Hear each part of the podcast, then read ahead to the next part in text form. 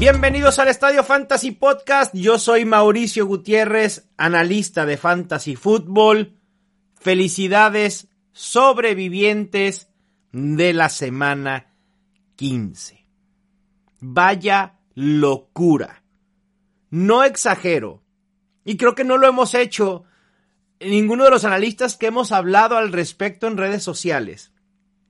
De cómo esta ha sido una de las semanas más locas, más impredecibles, más brutales que hayamos visto en muchísimo, muchísimo tiempo o que al menos recordemos de esa manera. Fue... He dicho muchos adjetivos, pero luego se acaban. Porque quisiera seguir diciendo y hablando de la semana 15, se acaban los adjetivos. Fue descomunal descomunal y, sé que mucha gente se nos va a desentusiasmar con el fantasy. No lo hagan. Así es esto. Es parte del encanto.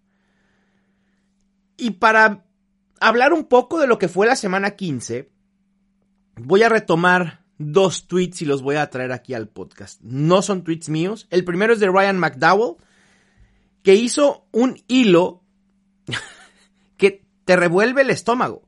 Y el hilo es muy sencillo. Colocó a quienes fueron los top 12 en cada posición.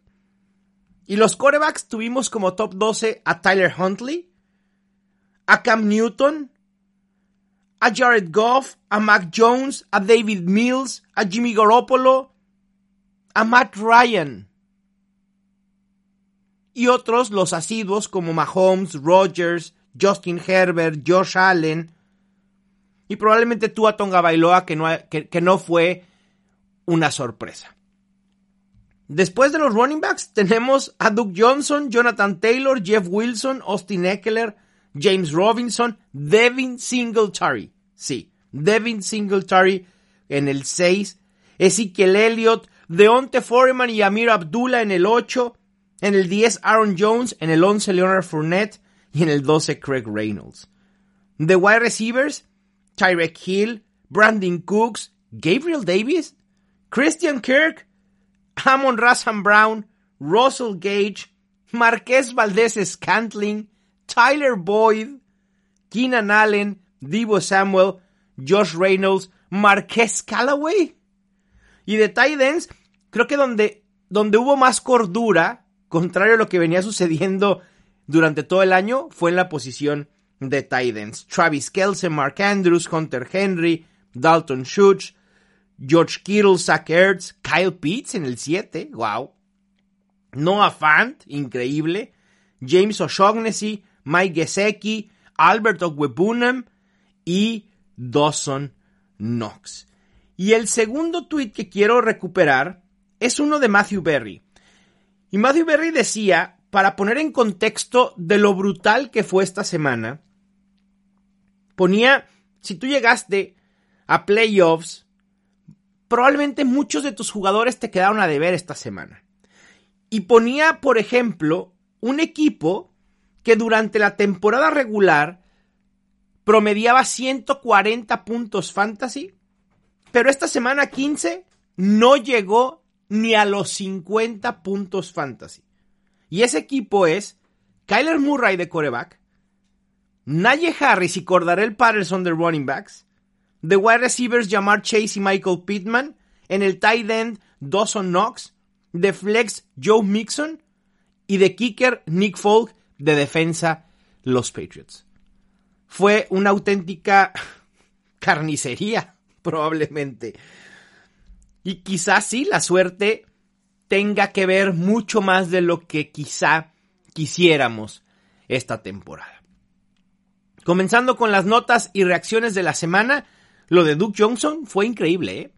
Jugó casi en el 70% de snaps, mientras que Miles Gaskin jugó en el segundo menor porcentaje de snaps en lo que va de la temporada con 30.3%. No sé si Miles Gaskin venía un poco limitado por haber tenido COVID.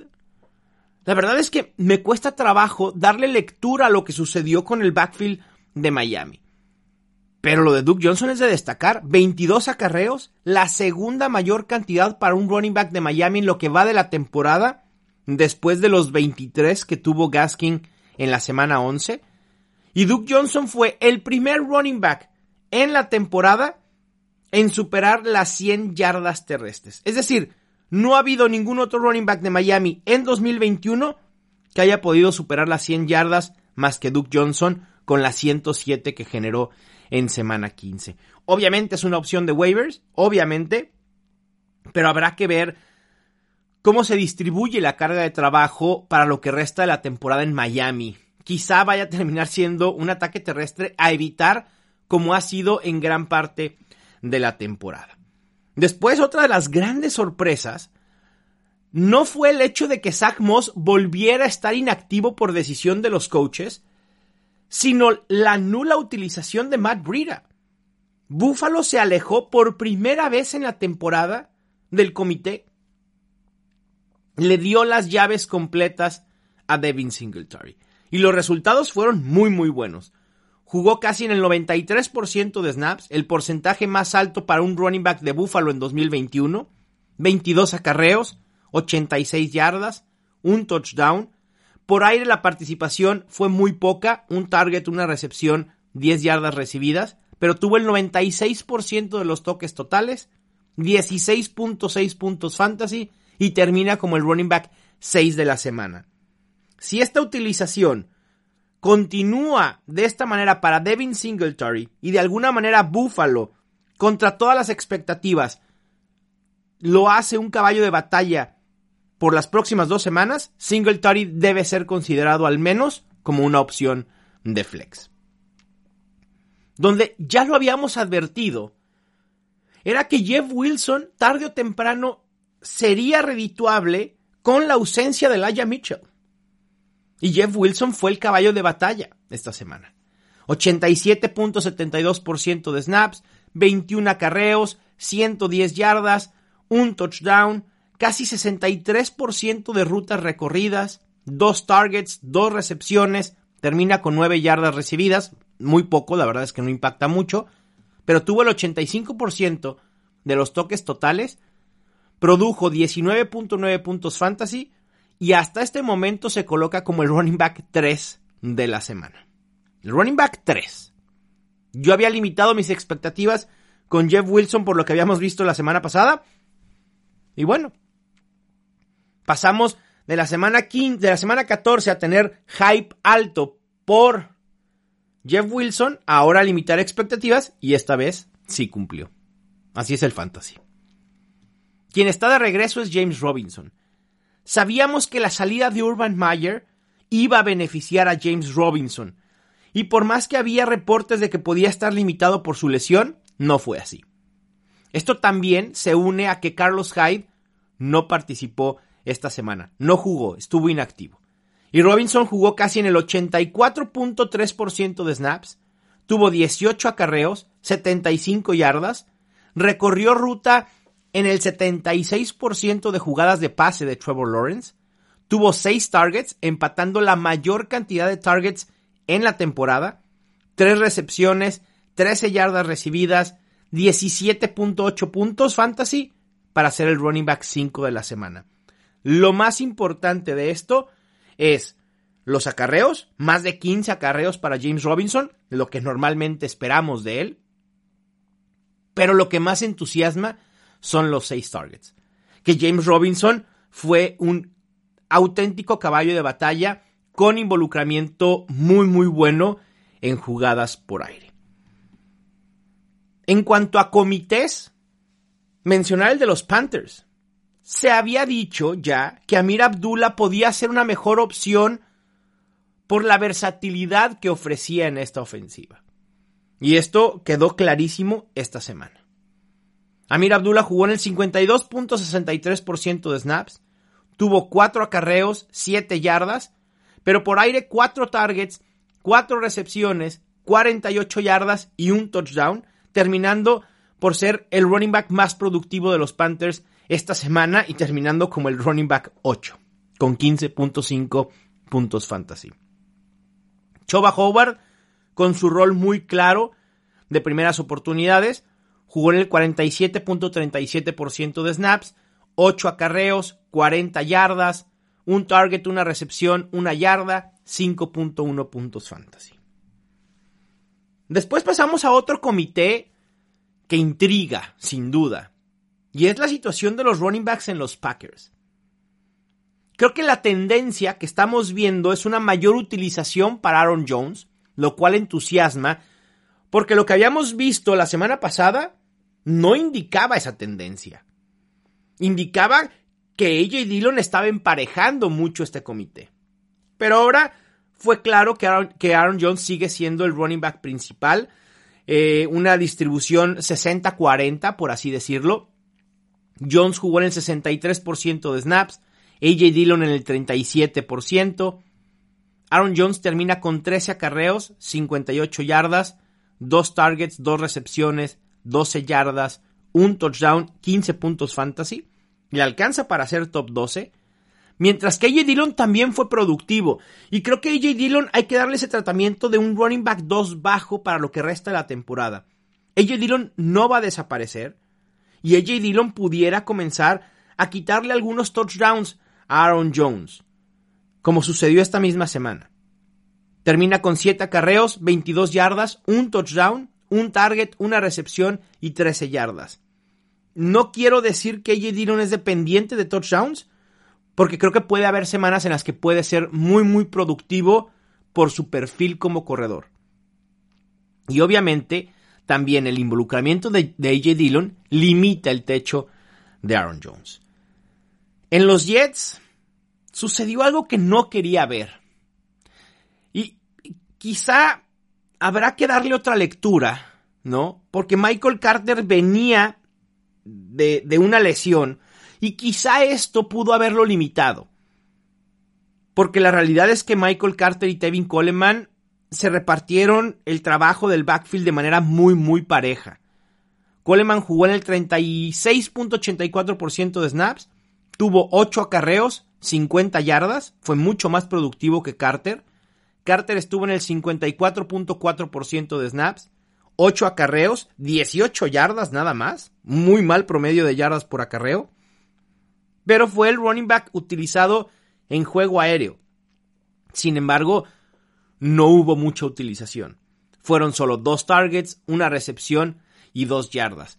Y la realidad es que Michael Carter en su regreso decepciona con tres puntos fantasy.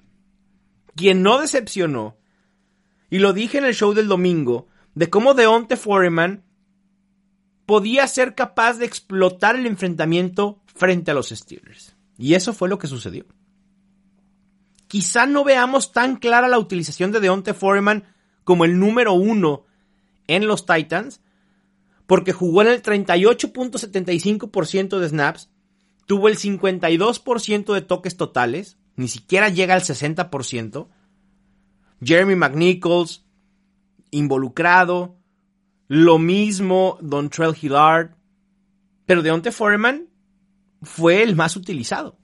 22 acarreos y el más productivo, 108 yardas, 3 targets, 2 recepciones, 27 yardas recibidas. Termina empatado con Amir Abdullah como el running back 8 de la semana.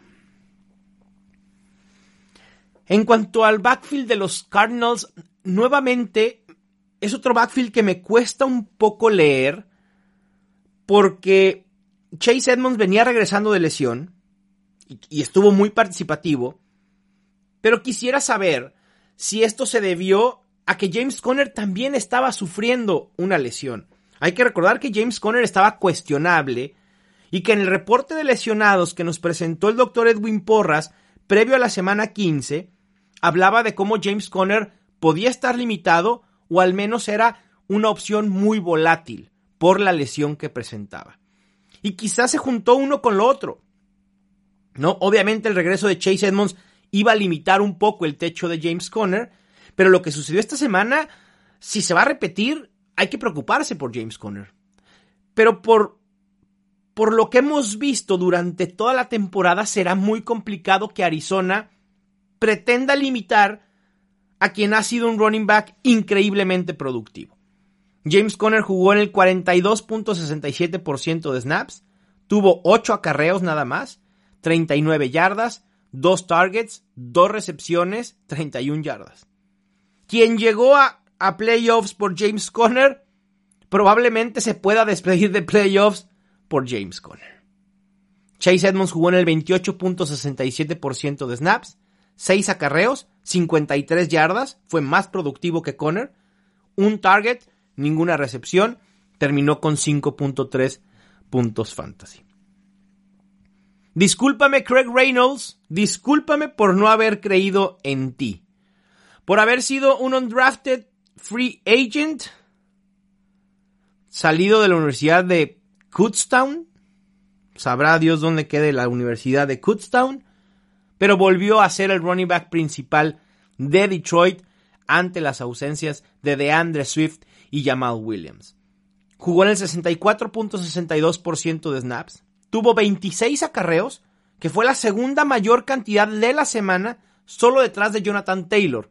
A ver, no esperemos que Craig Reynolds, ante una posible ausencia nuevamente de DeAndre Swift y de Jamal Williams, vaya a tener más de 25 acarreos por juego.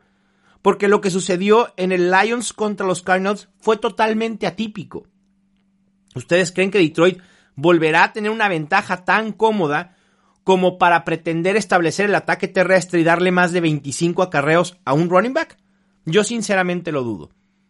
Pero Craig Reynolds fue muy productivo y prefiero especular con él añadiéndolo en waivers a que especule alguien más y que de Andre Swift y Jamal Williams terminen estando inactivos y que lo pueda utilizar yo a que lo utilice alguien más. Y si de Andre Swift y Jamal Williams terminan por estar activos, no pasa nada. Por ahí del jueves o viernes sueltas a Craig Reynolds y añades a alguien más. Terminó con 12.7 puntos fantasy. No son muchos, porque realmente faltó el touchdown para que pudiera tener una semana explosiva, pero generó 112 yardas por tierra. Otro ataque terrestre que se comienza a complicar, que ya venía complicado, es el de Dallas. ¿Qué hacer con Ezekiel Elliott? sabemos que está limitado por una lesión, pero los Cowboys no quieren darle descanso.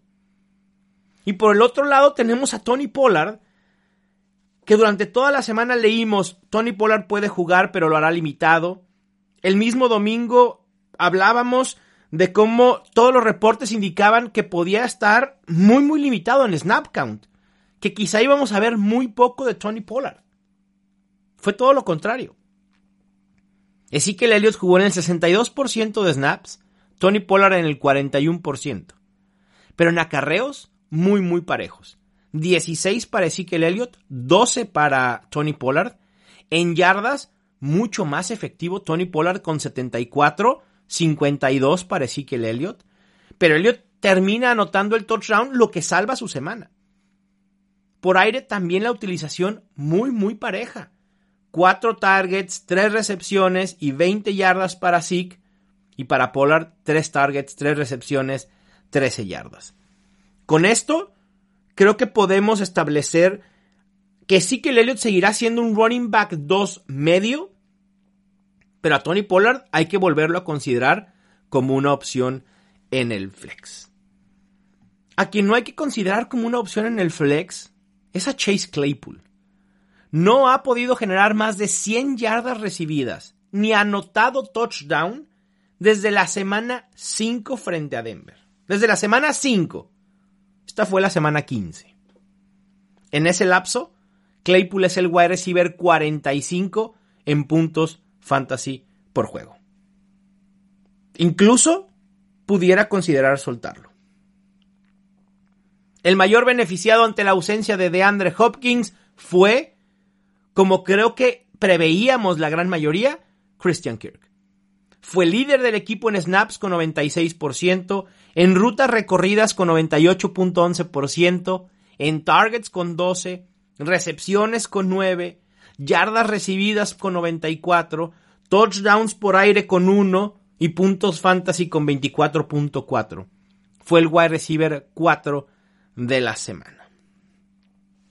Quien también está convertido en casi un league winner es Russell Gage Ha sido increíble lo que está produciendo y no se habla mucho al respecto. En las últimas cuatro semanas, promedia por juego 9 targets, 7.25 recepciones, 85.75 yardas, 0.25 touchdowns y 18.43 puntos fantasy. En ese lapso de las semanas que eh, 13, 14, no, 12, 13, 14 y 15 es el wide receiver 3 en puntos fantasy totales. El tercer mejor productor. Nada más. Quien también se vio muy beneficiado por la ausencia de un compañero fue Gabriel Davis. En este caso, la ausencia de Emmanuel Sanders. Y creo que los Bills se tienen que dar cuenta que Gabriel Davis en estos momentos es una mucho mejor opción de lo que tienen en Emmanuel Sanders. Y le deben dar un rol mucho mayor después de lo que vimos esta semana. Gabriel Davis jugó en el 90% de snaps, fue líder del equipo en snaps, 89.47% de rutas recorridas, mismo porcentaje que Stephon Diggs, 7 targets, 5 recepciones, 85 yardas, 2 touchdowns, 25.5 puntos fantasy y terminó como el wide receiver 3 de la semana.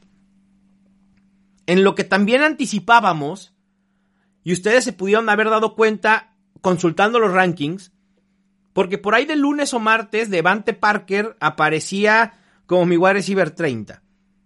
Y de repente lo subí a ser mi wide receiver 16.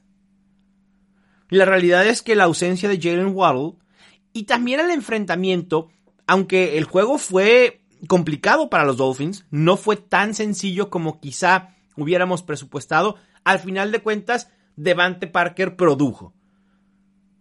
88.73% de snaps, casi recorrió ruta en un 97% de las jugadas de pase de los Dolphins, fue líder del equipo en targets con 8, tuvo 4 recepciones, líder del equipo en yardas recibidas con 68, anotó un touchdown, 16.8 puntos fantasy y terminó como el wide receiver 12.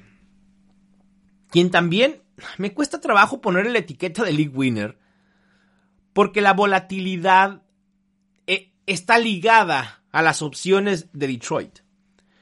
Pero la realidad es que el novato Amon Russell Brown eh, está en un nivel increíble de producción, impresionante. Tiene tres juegos consecutivos con al menos 11 targets, 8 recepciones, 73 yardas y 15 puntos fantasy por juego. Pero si tomamos solo sus últimos tres juegos, en esos ha generado en dos más de 23 puntos fantasy. Y lo más loco de todos los datos que les puedo compartir el día de hoy es que de la semana 13 a la 15 no existe ningún otro wide receiver con más puntos fantasy totales que Amon Ra Sam Brown. Increíble. De verdad, es increíble. Ni Cooper Cup, ni, Justin Jefferson, el que me nombres. Y obviamente les queda a ellos dos eh, un juego pendiente. Pero al final de cuentas, ¿quién iba a pensar que Amon Ra Sam Brown sería el novato más productivo en el cierre de la temporada. Y por último, Brandon Cooks. Qué bien se ha visto Brandon Cooks con David Mills de coreback titular, al menos en las últimas dos semanas. En la semana 14 tuvo 11 targets, 7 recepciones, 101 yardas, 18.1 puntos fantasy. En la semana 15, 10 targets, 7 recepciones, 102 yardas pero ahora capitalizó con dos touchdowns. Explota con 29.2 puntos fantasy. Es fue el wide receiver 2. Esto nos habla de que Brandon Cooks tiene un piso muy estable con David Mills y en las semanas en las que no logre anotar se va a colar al top 10. Sus próximos dos juegos son frente a los Chargers, que son el equipo 29 en puntos fantasy permitidos a wide receivers. No es un enfrentamiento favorable, pero seguramente los Texans tendrán que pasar como recurso para estar metidos en el juego. Y después en la semana 17 enfrentan a los 49ers, quienes son el onceavo equipo que más puntos fantasy por juego permite a wide receivers.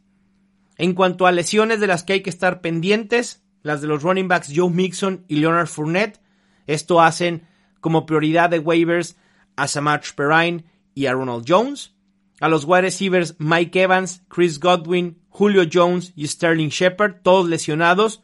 Probablemente de este listado no volvamos a ver durante toda la temporada o lo que resta de la temporada regular a tres wide receivers que son Chris Godwin, a Julio Jones y a Sterling Shepard.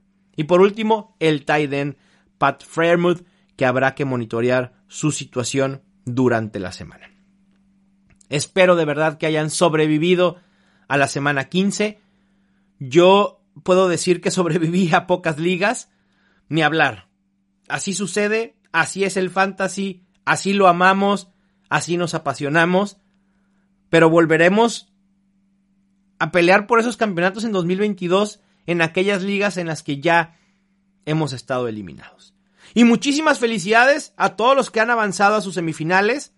Suerte también a todos los que todavía sus enfrentamientos no se han decidido por tantos juegos aún pendientes. Tenemos cuatro juegos pendientes aún de la semana.